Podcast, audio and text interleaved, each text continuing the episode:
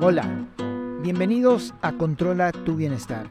Hoy nos visita nuevamente Arturo Guemora, ingeniero industrial, pero que ha dedicado su vida a investigar los desarrollos bioquímicos específicamente en procesos de extracción de activos y en el comportamiento de sustancias activas y adaptogénicas en el organismo humano. Arturo, bienvenido.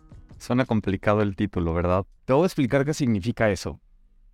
Significa que cuando yo empecé con el tema de los adaptógenos, no entendía por qué unos me servían y otros no me servían. Y me di a la tarea de empezar a leer las etiquetas de lo que estaba comprando y consumiendo y leyendo las etiquetas aprendes mucho si te das a la tarea de investigar. Y te platiqué la vez pasada que me encanta la ashwagandha. Y la ashwagandha fue lo que me llevó a todo el tema de los suplementos alimenticios, de los adaptógenos, de los nootrópicos. Y aprendí algo muy interesante.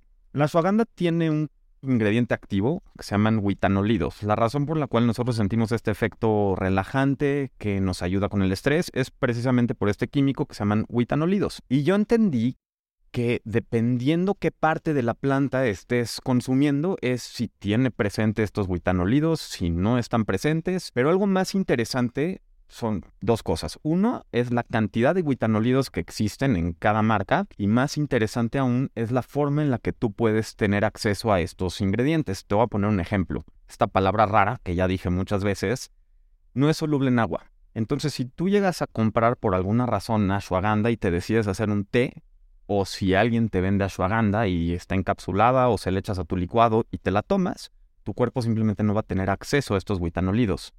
Como tienes acceso, los tienes que solubilizar, los tienes que hidratar y los tienes que extraer, pero en grasa.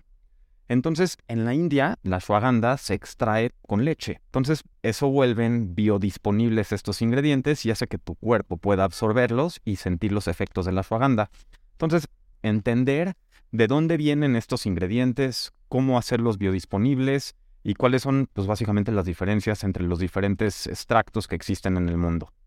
Esto nos lleva a algo que realmente está complicando la vida a todas nuestras escuchas. Primero, estamos hablando de múltiples suplementos que hoy necesitamos.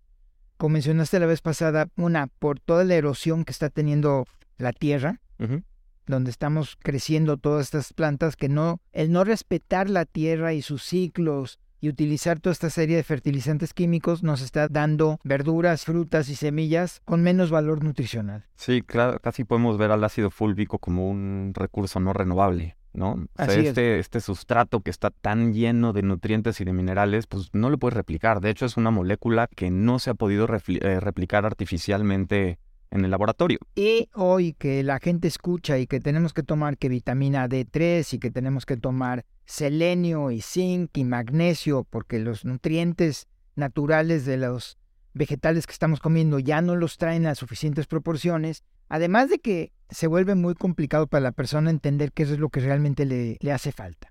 Y luego, ¿qué hace? Se va a la farmacia y ¿cuál es el que compra? El más barato. O el que les gustó con la etiqueta. O el que les gustó la etiqueta si no quieren ahorrarse dinero. Platícanos lo que tú has encontrado leyendo etiquetas. La realidad es que es información pública y cualquiera, si les da curiosidad, puede darse la tarea de hacer lo que yo he venido haciendo, pero las etiquetas tienden a divulgar mucha información de lo que es el ingrediente. Y con las etiquetas puedes interpretar dos cosas. Uno es que simplemente una marca compra cualquier ingrediente y le pone una etiqueta y no hace ni siquiera mucha tarea y te dice, pues esto es ashwagandha y tómatela porque te va a ayudar con el cortisol y te va a ayudar a bajar el colesterol y te va a dar más energía y te va a ayudar a vivir mejor y todo tipo de claims que realmente no tienen sustentos. Y yo lo que quise hacer es entender qué demonios dicen estas palabras tan raras. Entonces tú lees una etiqueta y dice, esto tiene 500 miligramos de ashwagandha y luego entre paréntesis tienen una, unos nombres en latín y luego si te vas a algunas marcas que, que de verdad hicieron la tarea, pues tiene otras palabras que tú no entiendes con un porcentaje que pues menos vas a entender. Pero te lo voy a explicar para que me traten de agarrar un poquito el Por hilo. favor. En términos de ashwagandha. Existen marcas, ¿no? O sea, llega una empresa farmacéutica y desarrolla un proceso de extracción de este ingrediente activo huitanolidos. Y ellos agarran y dicen, nosotros lo vamos a extraer con leche y solamente vamos a usar las raíces, que es la parte donde tiene más biodisponible este ingrediente, entonces lo van a extraer y luego van a hacer estudios, ¿no? Entonces les mandan este ingrediente nuevo que acaban de, de pues vamos a llamar inventar, y se lo van a mandar a universidades en Estados Unidos. Y ellos lo que hacen es que van a decir, pues nosotros vamos a ver cuáles son los efectos de esta ashwagandha en el cortisol.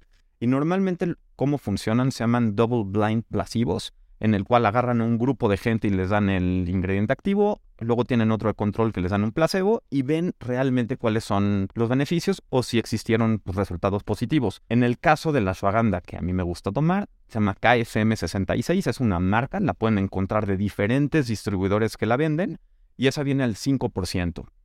¿Y qué aprendes de eso? Que existen otras que a lo mejor vienen al 15% o al 20% de sustancia activa, pero no necesariamente te van a dar los mismos resultados. Hay otra marca muy famosa que se llama Shoden y es la ashwagandha más concentrada que existe. Y esta ashwagandha se usa con fines deportivos. ¿Por qué? Porque los efectos no son tranquilizantes, sino lo contrario, ayudan a la circulación sanguínea y la gente los usa como para mejorar su desempeño atlético. Entonces, ¿quieres tú decir que necesitamos tener mucho cuidado no solamente en el origen de los activos, sino más en las dosis, porque en ciertas dosis nuestra absorción va a causar ciertos efectos. Y si aumento mucho la dosis, hay veces que no solo va a tener el efecto contrario, sino simplemente no va a tener efectos. Estamos hablando de la mayoría de estos adaptógenos son ingredientes naturales, entonces obviamente hay que cuidar que sean orgánicos. Lo segundo, es importante entender cómo viene el proceso de extracción de este ingrediente activo.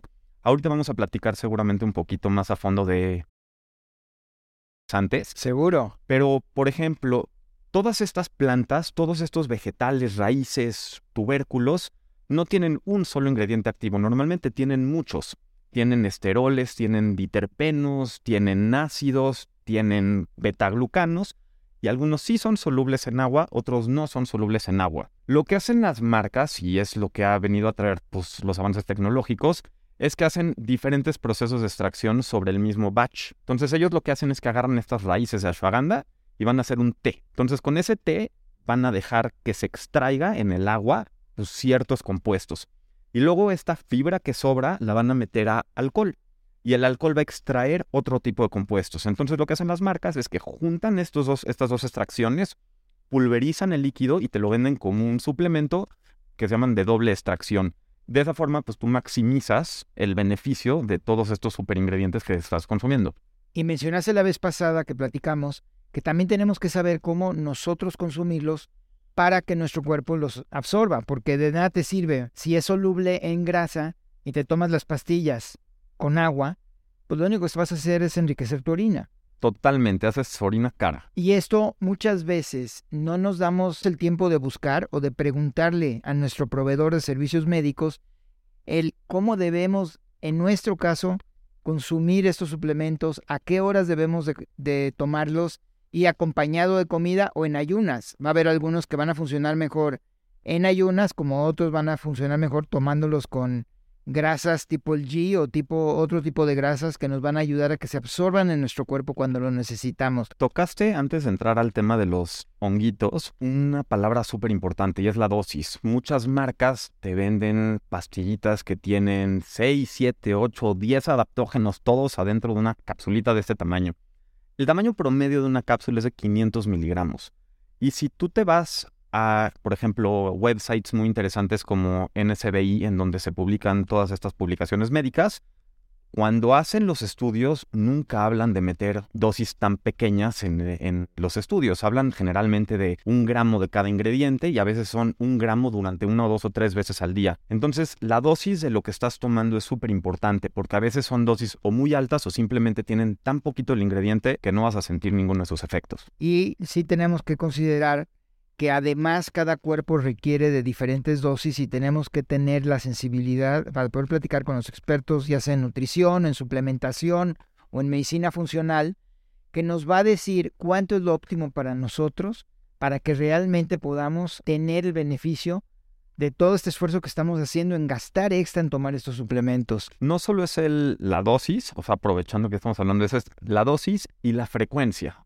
La verdad es que mucha gente dice, yo me voy a tomar este suplemento para la memoria y en automático cree que se metieron un chip procesador Intel Premium y ya voy a ser más inteligente. Y la realidad es que no. Son, sus beneficios no son agudos, son funcionales al final del día. Te van a ir ayudando a mejorar, pero no es que te va a cambiar quién eres. y tienes que ser constante. La mayoría de los adaptógenos de estos suplementos tan padres de los que estamos hablando, empiezas a sentir sus efectos a partir de la cuarta, quinta semana y en adelante. Y, y algo que he visto, aprendido mucho de los doctores funcionales con los que yo he trabajado, es que siempre empiezan con la dosis mínima y de ahí se va creciendo poco a poco para buscar cuál es ese momento óptimo y no sobrepasarlo y de repente, como dijo Arturo, estamos haciendo la orina más cara de toda la ciudad.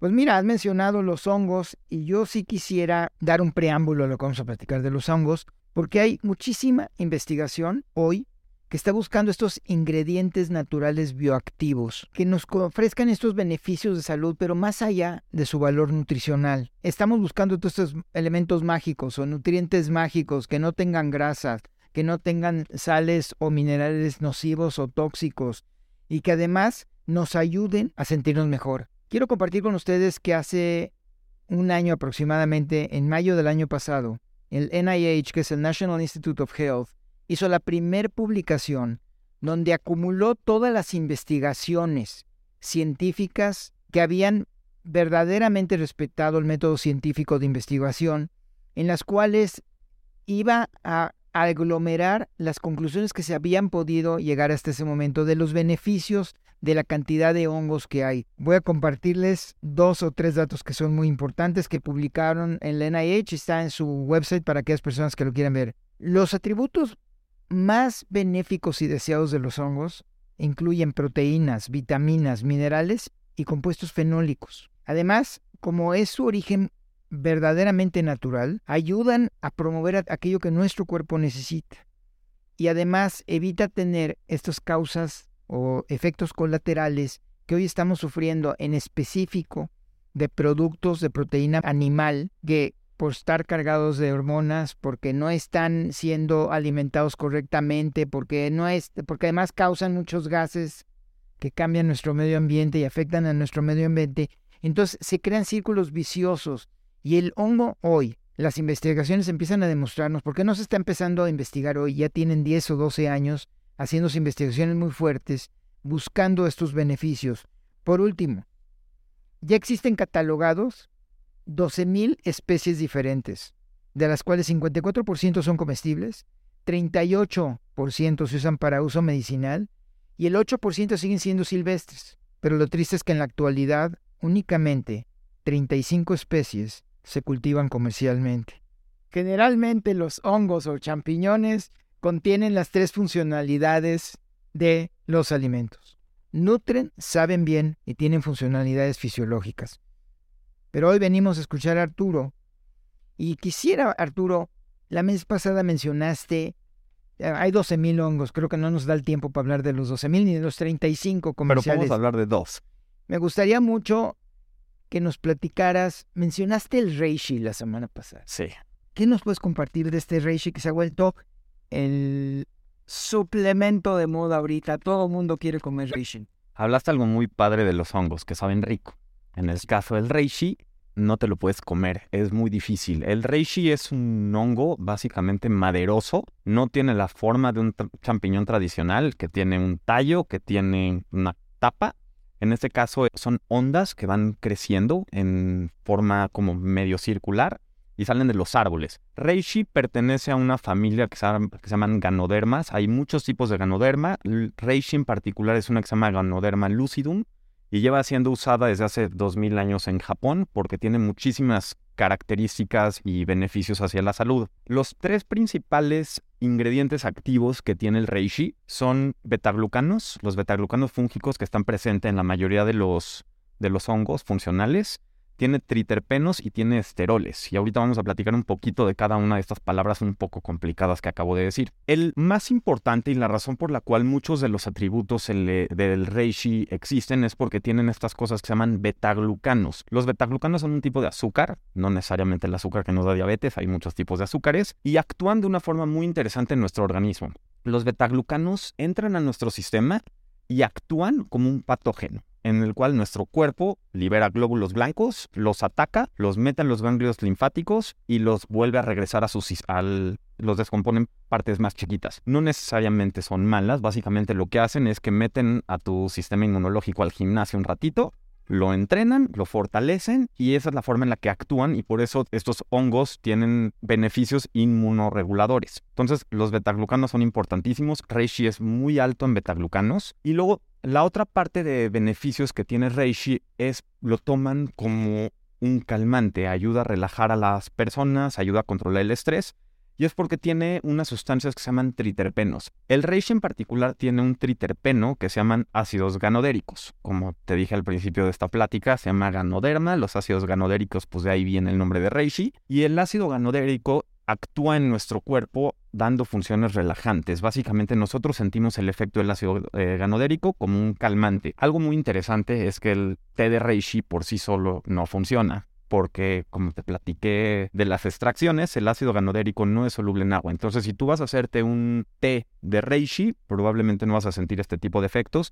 Los betaglucanos sí son solubles, entonces sí vas a tener las propiedades inmunoreguladores, pero no vas a sentir la parte calmante. Puedes hacer un vodka de reishi y ahí sí vas a extraer el ácido ganodérico. No, eh, bueno, en, eh, una de las cosas que aprendí en uno de mis viajes a Japón fue precisamente, tienen un platillo que se llama shabu shabu, Ajá. donde es una olla de aceite y donde echan todos estos hongos y tú vas cociendo otras verduras y vas cociendo inclusive carne o proteína, ya sea pescado o lo que tú le quieras echar, junto con toda esta serie de hongos y los coces en este aceite. Y al final de que comiste tus verduras y tú te tomas ese aceite como si fuera ese té. pues sí, es tu licuado de ultranutrientes, ¿no? Al final del día, tú lo puedes ver, este tema de las extracciones, como un café. Por ejemplo, tú tienes los granos de café. ¿Qué pasa si pones los granos de café en un vaso con agua? La realidad es que sigue, no es un café, es un agua con granos de café flotando. Así es. pues, Si los trituras y lo metes en agua caliente, pues entonces vas a extraer, uno, los sabores, vas a extraer la cafeína, entonces el efecto del café. Entonces pasa lo mismo con todo este tipo de, de sustancias. Tienes que extraerlos de la forma correcta para tener pues, el espectro completo de sus beneficios. Yo si te entendí correctamente, el reishi es un inmunobalanceador, o sea que te ayuda, como dijiste tú, a, a entrenar a tus glóbulos blancos para que tu sistema inmune se reforce y esté listo a enfrentar a todas estas toxicidades que nosotros lo exponemos continuamente. Precisamente porque está cargadísimo de estas cosas raras que se llaman betaglucanos. Los betaglucanos existen en diferentes formas en el reino vegetal, pero hay, est- en específico el reishi tiene estas cosas que se llaman betaglucanos fúngicos y actúan pues, de la forma que te acabo de platicar, que es muy curiosa. Y aparte, estuve leyendo, preparándome para esta plática, que el reishi tiene un alto porcentaje de proteína. También, aunque como te dije, es muy difícil comértelo. Es, es Sí. como si comieras una corteza de madera, es muy duro, es casi imposible de masticar. Bueno, tendremos que buscar entonces cómo poderlo cocinar. ¿Qué otro hongo te gustaría compartir hoy con nosotros? Pues, el otro famoso se llama Lion's Mane, ¿has oído de él? La melena de león. El Lion's Mane ahorita ha agarrado mucha popularidad en años recientes porque tiene muchos beneficios para mejorar la función cognitiva y ahorita vamos a hablar otra vez de un par de cositas un poquito técnicas y científicas, pero son muy interesantes. Va. Lion's Mane tampoco tiene la forma tradicional de un champiñón, o sea, no tiene un tallo, no tiene una tapita como nosotros normal- normalmente lo reconocemos en el súper. Son como unos dientes blancos que, que caen hacia el suelo, normalmente crecen en los árboles. Y Lion's Mane también tiene un nombre científico muy interesante y ahorita vas a, enten- vas a entender por qué. Se llama Ericium erinaceus. Básicamente es porque tiene dos ingredientes activos muy interesantes que solamente existen dentro del Lion's Mane. Se llaman ericenonas y erinacinas y tienen unos beneficios espectaculares en nuestro cuerpo. Las erinacinas tienen la capacidad de cruzar la barrera hematoencefálica.